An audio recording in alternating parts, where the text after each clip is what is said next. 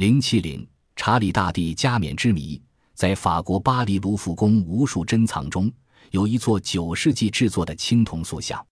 塑像为一骑马的英雄，只见骏马左前腿微曲，右后腿略抬，仿佛正缓步而行；而马上的英雄正身端坐，身材魁梧挺拔，左手捧象征权威的金球，右手举象征力量的宝剑，炯炯有神的双眼直视前方，透露出庄重威严的帝王气概。这位英雄就是法兰克王国历史上最伟大的统治者查理大帝。约七百四十二至八百一十四，法兰克王国是公元五世纪末到十世纪末由法兰克人在西欧建立的封建王国。当罗马帝国逐渐衰落的时候，定居于莱茵河下游地区的日耳曼人的一支法兰克人逐步渗入高卢东北部。公元四百八十六年，其首领克洛维击溃西罗马在高卢的残余势力，占领了高卢的大部分地区。以巴黎为首都，建立了莫洛温王朝。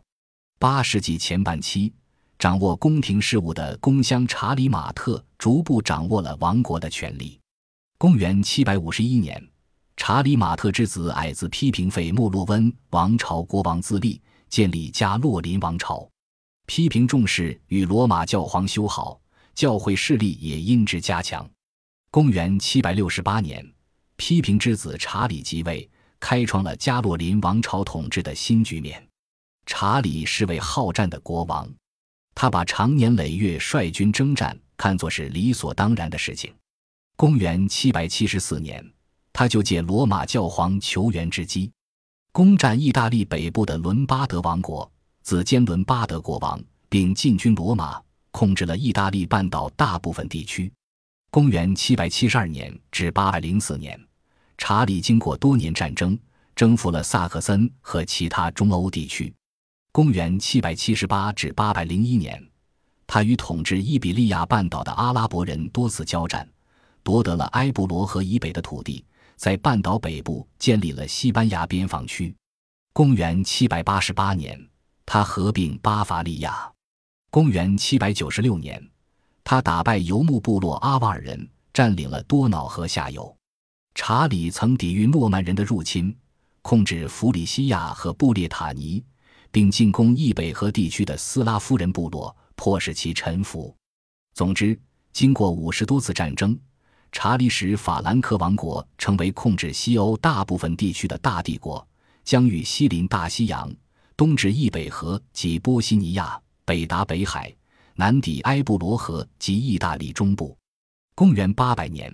查理在圣诞节被罗马教皇利奥三世加冕为罗马人皇帝，史称查理大帝。法兰克王国遂称为查理帝国，以亚琛为统治中心。但是，关于查理加冕称帝这一问题，历史上却存在着不同的说法。即有人认为查理根本就没有想要加冕称帝。自二十岁起便被查理聘至宫中供职的爱因哈德。在其著作《查理大帝传》中是这样写的：查理在罗马逗留了几天，教皇利奥三世召集附近地方所有愿意来的人，当着他们的面，也当着不可战胜的查理的全体骑士的面，宣布查理为皇帝和罗马教会的保护人。这时，查理还推测不出将会发生什么事情，虽然他不能拒绝看来是天命攸归的东西。但是他在接受新称号的时候，并没有感激的表示，因为他首先认为希腊人会燃起比以往更加极度的怒火，他们会对法兰克王国策划某些危险的行动，至少也会更加警戒，以提防查理为兼并他们的王国而可能发动的突然进攻。照这样的话，查理是不愿意加冕称帝的。但是现代许多西方史学家对此表示怀疑。他们认为查理拥有至高无上的权力，完全能够控制当时的局势。如果他不愿意，教皇利奥三世也不会做出冒犯他的事情。他们一致认为，查理加冕可能是他身边那些向往帝王梦的宫廷学者怂恿的结果。但是，查理为什么不愿意称帝？是不是心中有所顾忌呢？学者们经过研究，普遍认为，查理不愿称帝的最大可能是忌讳教皇利奥三世。利奥三世在公元795年当选为教皇。教廷内一些贵族反对新教皇，肆意诽谤和攻击他，说他对法兰克人软弱无能。公元七百九十九年四月二十五日，反对派贵族竟然将新教皇逮捕，在监禁中对他进行折磨和虐待，扬言要刺伤其眼睛，割掉其舌头。于是利奥急忙邀请查理来罗马，查理立即派使臣去罗马把他救了出来。公元八百年十二月。查理亲自带兵护送利奥复位，刚复位的利奥自然对查理感激涕零，视同再生父母，不惜抓住一切机会报效查理。